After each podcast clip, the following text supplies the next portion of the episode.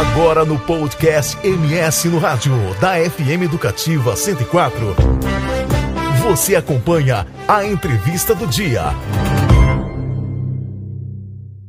medida que a tecnologia vai evoluindo e tomando um espaço cada vez maior na nossa vida, os crimes virtuais também vão se tornando cada vez mais frequentes. Aqui em Mato Grosso do Sul, os crimes de estelionato praticados através da internet praticamente dobram de um ano para o outro.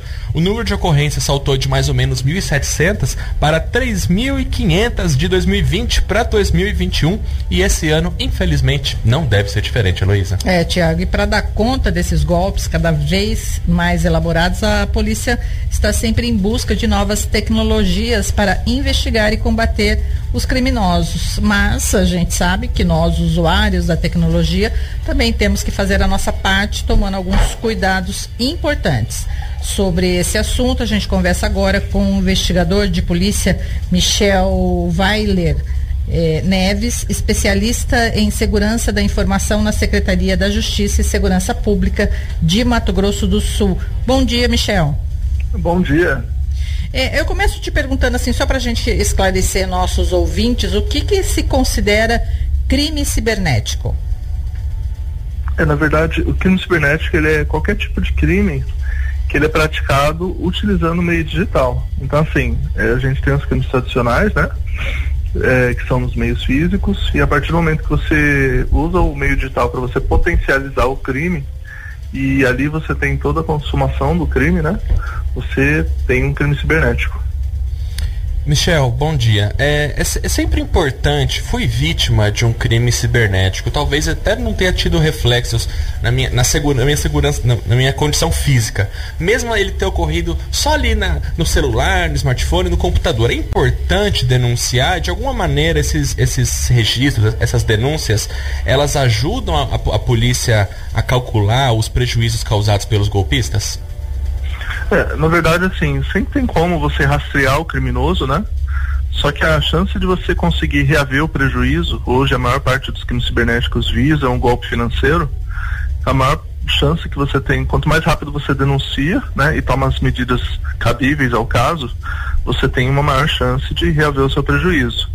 Ah, as investigações elas vão transcorrer de acordo com as informações que a pessoa trazer para a delegacia, né, e de acordo com cada caso mas é, é, é, muito importante que a pessoa registre o fato e o quanto antes possível. Agora, Michel, é, a, a, pergunta principal é como que a gente se protege? Como que garante a segurança, é, principalmente nesse momento que o celular é uma coisa tão comum para todo mundo? Como que a gente pode ficar é, mais protegido? Assim, antigamente os sistemas eles tinham é, tinham a segurança, né, padrão, mas não, não havia uma preocupação tão grande com a segurança. Com o tempo foi foi foi tendo melhorias nos sistemas das redes sociais, dos aplicativos que a gente usa, até do próprio aparelho de smartphone. E a grande questão hoje é que as pessoas elas acabam não não ativando essas seguranças que existem. Então, por exemplo, um primeiro passo básico para você estabelecer segurança em qualquer rede social, e-mail que você utilize, aplicativo do WhatsApp de mensagens né, e outros aplicativos, é ativar a verificação em duas etapas. Ou a, a, a segurança de ativação de verificação, que normalmente ela envolve o envio de SMS para o celular com código, ou no caso do WhatsApp, né? a, além desse SMS que a pessoa recebe, tem um PIN que a pessoa cadastra, uma segunda senha. Então, vou, vou dar um exemplo: se alguém sequestrasse o WhatsApp da pessoa e tivesse ativado essa verificação em duas etapas, você teria aí um, o PIN ainda, que seria uma senha de seis dígitos, que os autores teriam que saber para poder ativar a conta. No caso do e-mail, internet, você tem sua senha normal que você entra, né? E quando você entra no aplicativo, é, a verificação das etapas é o contrário. Ele manda um SMS para o teu número de telefone ou para um e-mail, um segundo e-mail que você cadastrou, e aí você consegue entrar nessa conta a primeira vez. Você ainda pode habilitar aquele dispositivo para ser seguro, você não precisa da verificação em duas etapas nele a partir do segundo acesso.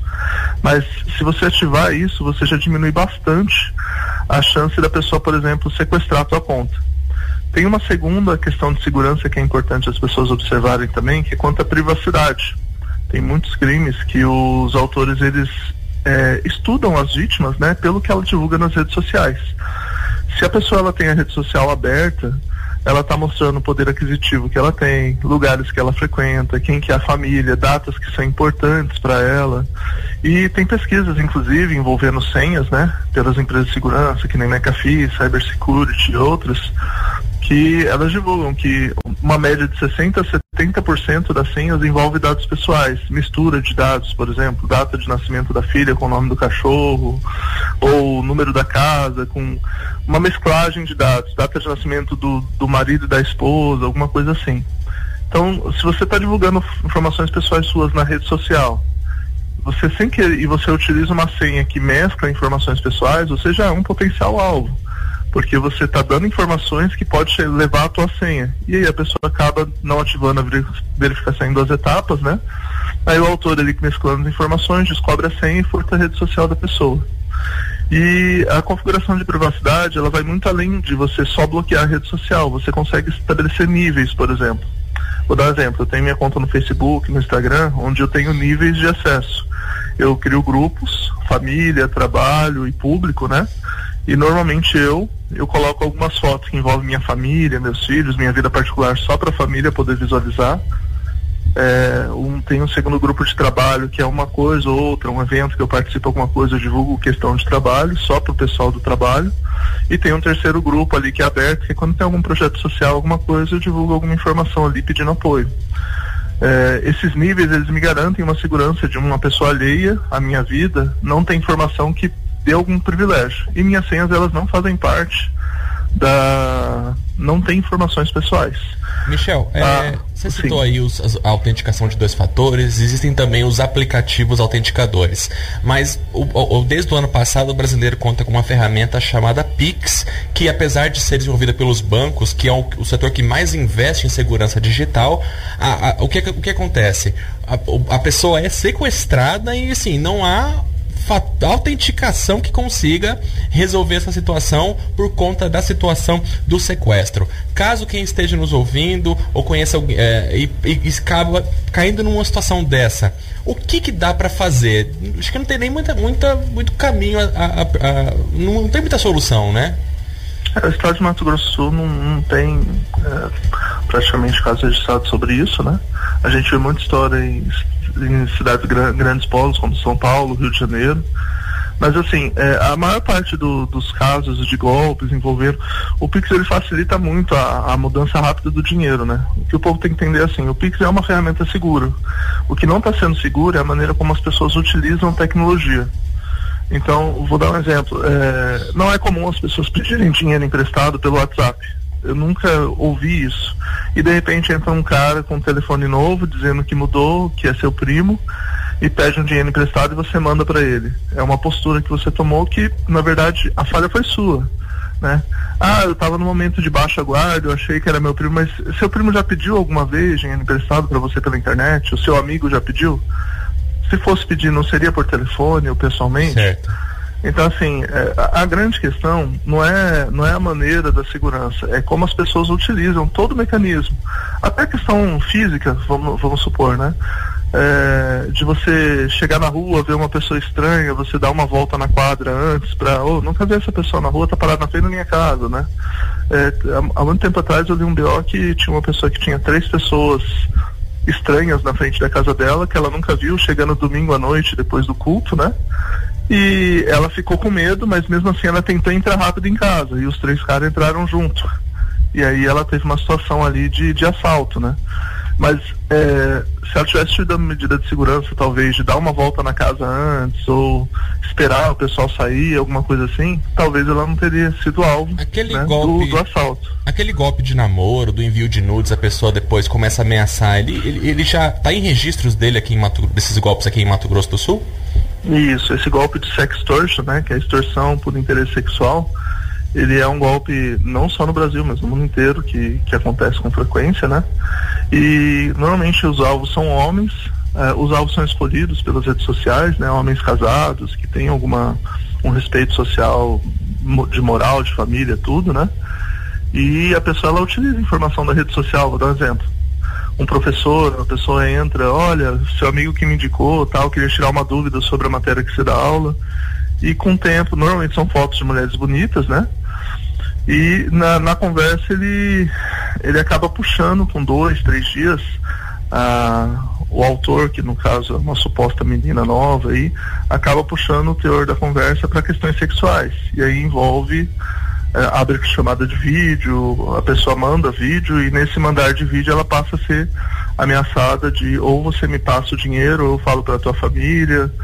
Tem alguns casos até que eles simulam uma situação de polícia, onde diz que tem um delegado de polícia que entrou no caso e está pedindo dinheiro para não registrar a ocorrência, uma indenização.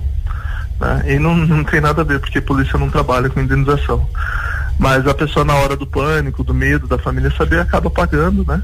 E isso não garante que se realmente foi gravado o vídeo vai ser divulgado ou não. E tem o caso com mulheres aí, que é comum. Também acontece sextortion com mulheres, né? Mas é uma frequência menor. E tem casos também que já com mulheres já é o contrário, que é do falso namoro. Então, é, pessoas passando por militares aposentados, o alvo são mulheres com um pouquinho mais de experiência de vida, na faixa dos 40 anos, com filho.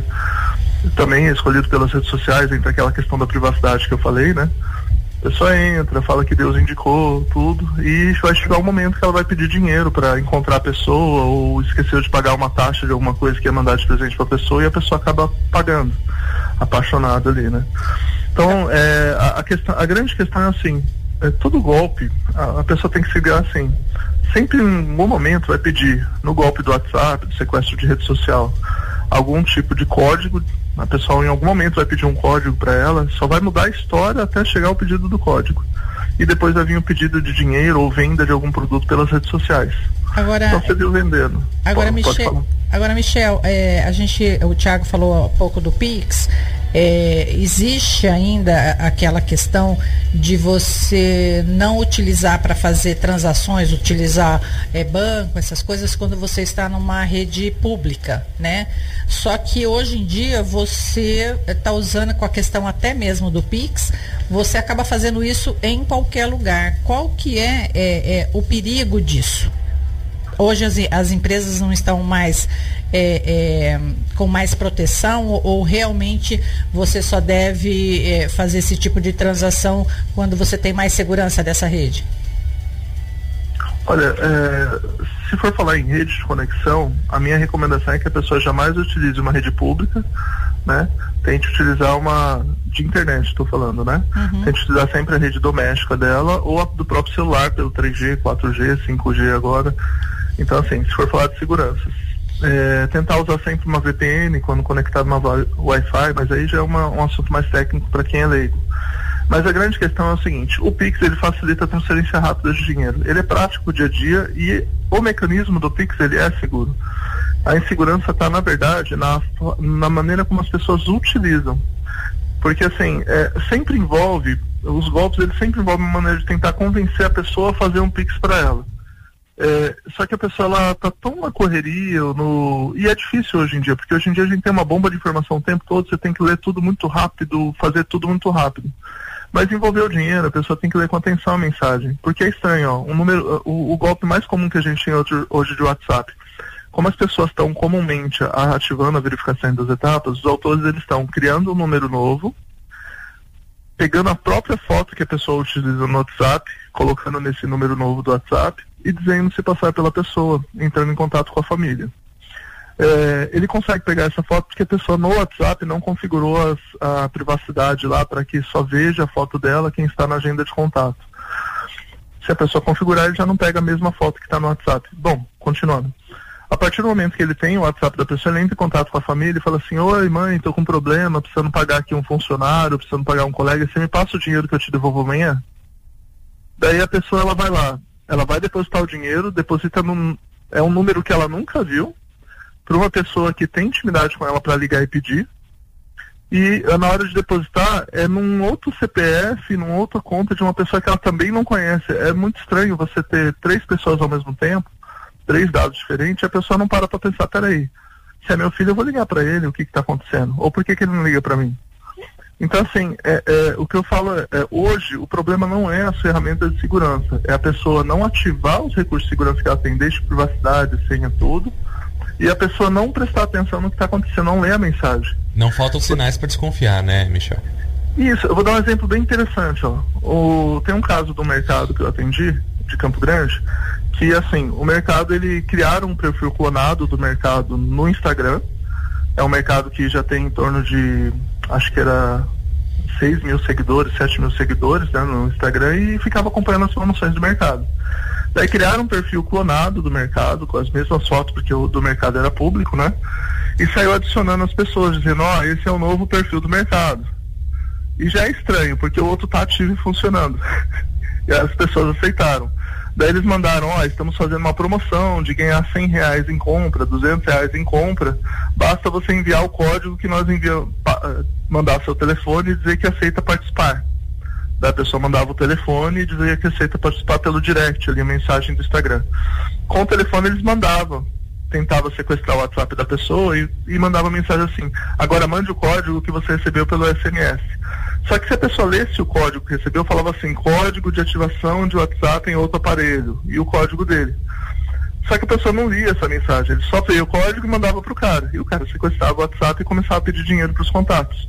Mas é a pessoa que não leu a mensagem e não prestou atenção. Então hoje o grande problema de segurança que a gente tem é a falta de cuidado com a pessoa, de configurar um, uma privacidade das redes sociais dela e uma senha adequada, quando ativação em duas etapas. E o segundo ponto seria a falta de atenção nas mensagens que chega para ela envolvendo o código na minha opinião, é o grande problema hoje é a maneira como o usuário utiliza a internet, não tanto as ferramentas que são disponibilizadas de segurança. É, os sinais não faltam, né? Agora, às 7h49, a gente até esticou um pouquinho aqui a nossa entrevista do dia, dada a importância desse alerta para quem acompanha aqui o MS no rádio. Bom, então a gente acabou de conversar com o investigador de polícia, o Michel Weiler Neves. Michel, muito obrigado pela sua participação aqui no MS no Rádio. Uma boa quarta-feira. Denúncia sempre a orientação, então, procurar a polícia sempre que puder, né?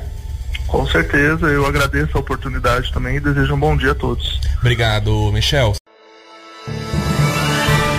Você conferiu a entrevista do dia no podcast do MS no Rádio, da FM Educativa 104.